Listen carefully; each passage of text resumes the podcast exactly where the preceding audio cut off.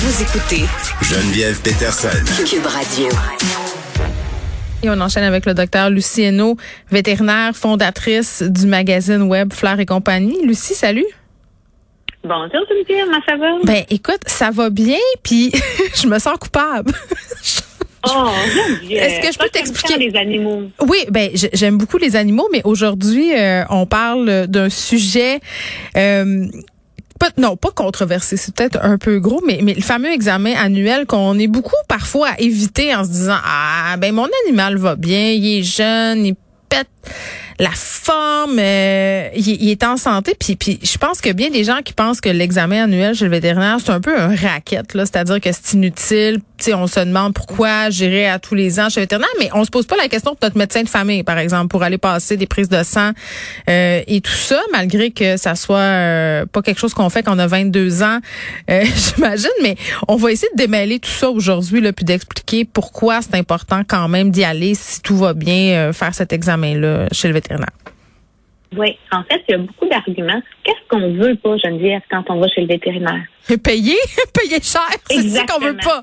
Pour vrai, ce que les gens veulent pas, c'est arriver chez le vétérinaire et avoir une super grosse facture. Ouais. Hein? C'est ça qu'ils veulent pas. Euh, on comprend, il y a plein de gens qui comprennent que des fois c'est obligé pour soigner puis tout. Mais plus on prend le problème rapidement, moins la facture est grosse. Quand moi j'ai un animal qui vient, par exemple, puis qui vient pour son examen annuel, disons un chat de 12 ans, puis que, ah, palpation des reins, il y en a un qui est un peu plus petit qui devrait, euh, la pression, la pression est un peu plus élevée, pouf, on découvre qu'il y a une insuffisance rénale qui commence, puis on commence à traiter rapidement. C'est beaucoup plus facile que si ce même patient-là m'arrive deux ans plus tard, complètement déshydraté, hospitalisation, plein de tests, les fluides intraveineux, un 3-4 jours pour baisser euh, les valeurs rénales. Alors, si ce chat-là, je l'avais vu avant, j'aurais pu travailler avec le propriétaire à la maison pour que mon patient soit confortable plus longtemps. On a plusieurs problèmes chez les animaux. Première chose, ils parlent pas.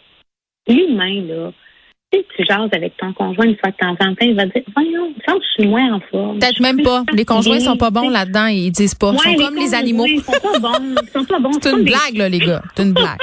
Ben oui, ben oui, c'est c'est- c'est On une vous blague. taquine. Mais c'est vrai que les conjoints sont moins bons. Mais quand même, on se parle entre nous, on se sent, on se le dit. Voyons, je suis plus fatiguée. Puis il y a quelqu'un qui va dire consulte. Notre animal, il ne dit pas, puis ils sont les champions pour cacher la douleur. C'est tu sais quoi le premier premier signe chez un chat Geneviève qui file moins bien, s'isolent.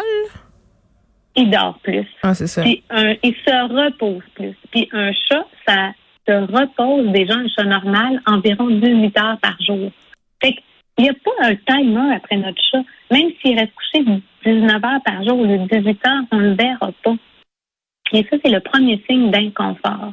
Fait qu'on les sent pas. Il a aussi que plein de douleurs est masquée par l'instinct de survie. Comme par exemple, j'ai une de mes associées présentement qui a un méga mal dedans.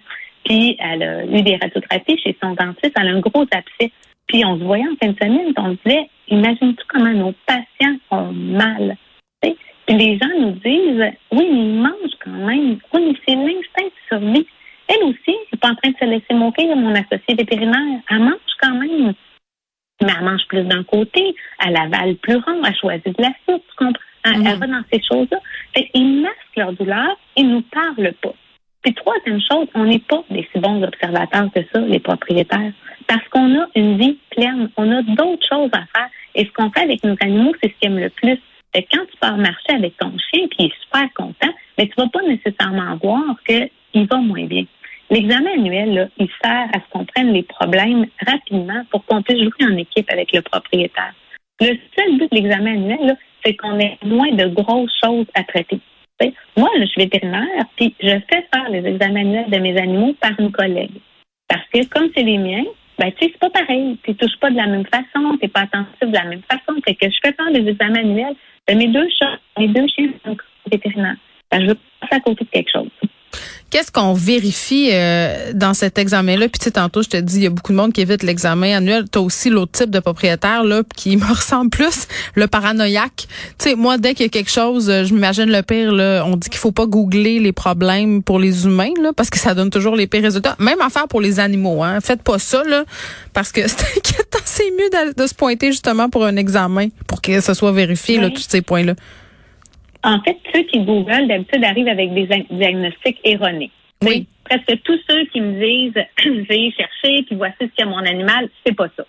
Donc, souvent, les gens vont dire, mon animal tousse, j'ai fait une recherche Google, puis il y a, voyons, excuse-moi, une toute chenille. Ben non.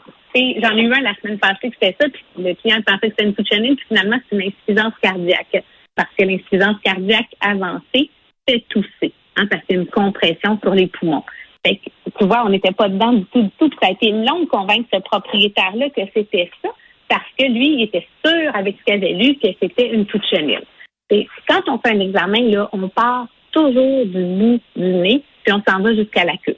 C'est avec les yeux. Écoute, il y a beaucoup de choses à voir sur les yeux. Par exemple, si c'est un décollement de rétine, ça va arriver qu'on va dire au propriétaire que l'œil est non visuel. Beaucoup de propriétaires ne savaient pas. Mais un décollement de rétine, ça peut aussi être associé avec une maladie rénale. Fait tout le temps que tu fais ton examen, tu mets des pièces de puzzle ensemble pour faire un diagnostic. Toujours dans le l'optique où ton patient ne parle pas. Tu sais, la médecine vétérinaire, ça ressemble beaucoup, beaucoup à la pédiatrie. Hein? On a un propriétaire ou un parent inquiet, puis on a un patient qui ne parle pas. Mm. Donc, on doit faire la voix de ce patient-là. C'est pour ça que les examens sont plus poussés. Après ça, la gueule. On a beaucoup parlé ensemble de la douleur dentaire, une masse. Est-ce que la langue est à bonne place? Est-ce que l'occlusion dentaire est bonne? Est-ce que les dents arrivent toutes à la bonne place? Puis là, souvent, les gens vont réutiliser, c'est pour des broches, mais pas du tout. Ça n'a pas rapport. C'est pas pour des broches. C'est parce qu'on ne veut pas qu'il y ait une dent qui vienne percer le palais. On ne veut pas qu'il y ait une dent qui vienne rentrer dans la gencive. On ne veut pas de douleur pour le patient. Fait que vous checkez tout, je, vous checkez tout, Lucie, jusqu'à la, à la J'ai de la misère à concevoir que vous pouvez tout voir ça par palpation. Parce que, tu sais, moi, je vois ça, là, mon vétérinaire, il touche à mon animal. Ben, quand on pouvait aller dans le bureau, c'est ce que je voyais maintenant. Je peux pas le voir. Euh, mais, mais vous sentez tout ça avec vos mains, là? Pas tout, on sent pas tout, mais on peut sentir, par exemple, un foie qui serait plus arrondi. Oh, le foie a l'air plus arrondi qu'il devrait être, surtout chez, les chats, surtout chez les animaux minces. On mm. sent la vessie, on sent les reins aussi. Euh, on va sentir, par exemple, une fente musculaire. Si tu as une patte en arrière, la cuisse qui est plus grosse d'un côté que de l'autre, ben, nécessairement, c'est parce que tu d'un côté et qu'on pense de l'autre côté. Fait que ce chien-là, même si on l'a pas vu, il y a de la douleur. S'il décide de ne pas mettre de poids sur sa patte, c'est parce que ça fait mal. Alors, il met plus son poids sur l'autre patte. On va voir aussi, euh, par exemple, flexion, extension du cou. Est-ce qu'il y a de la douleur quand on bouge son cou? Tu sais, il y a des hernies discales. T'en connais plein de monde qui ont mal au dos, Geneviève. Oui. Ils ont ça, eux autres aussi, nos animaux. Tu n'es pas obligé d'être paralysé avant de savoir que tu as mal au dos peut avoir une douleur, puis nous, on prendrait un Tylenol euh, pour passer une meilleure journée, mais eux autres, ils l'ont pareil. Que c'est vraiment, par exemple, à la palpation qu'on va se rendre compte que si on plie le cou d'un côté, bien, il y a de la résistance, puis de l'autre côté, il n'y en a pas. Un examen, c'est beaucoup plus complexe que les gens pensent, puis c'est vraiment une façon là, de prendre le plus d'éléments possible. Donc, qu'est-ce que le propriétaire remarque sur son animal? Parce que beaucoup de propriétaires les connaissent bien, leurs animaux. Après ça, qu'est-ce qu'on a au niveau de l'examen général? Et est-ce que ça, ça nous oriente pour des tests ou bien cet examen général-là est satisfaisant? Puis on se dit, OK, je pense que mon patient est confortable. Mais le grand but de l'examen annuel, c'est d'éviter une mauvaise surprise qui vienne avec de la douleur pour le patient puis aussi des hmm. grosses factures. Oui, ben je pense que c'est ça qu'il faut retenir parce que comme tu dis, c'est un peu l'antise de tout le monde quand on va chez le vétérinaire d'avoir un bill un peu trop élevé en s'assurant de faire euh, vérifier entre guillemets chaque année que tout va bien, on s'évite euh, peut-être bien des problèmes. Luciano, merci beaucoup. Fait plaisir, Geneviève. Bonne journée. Bye bye.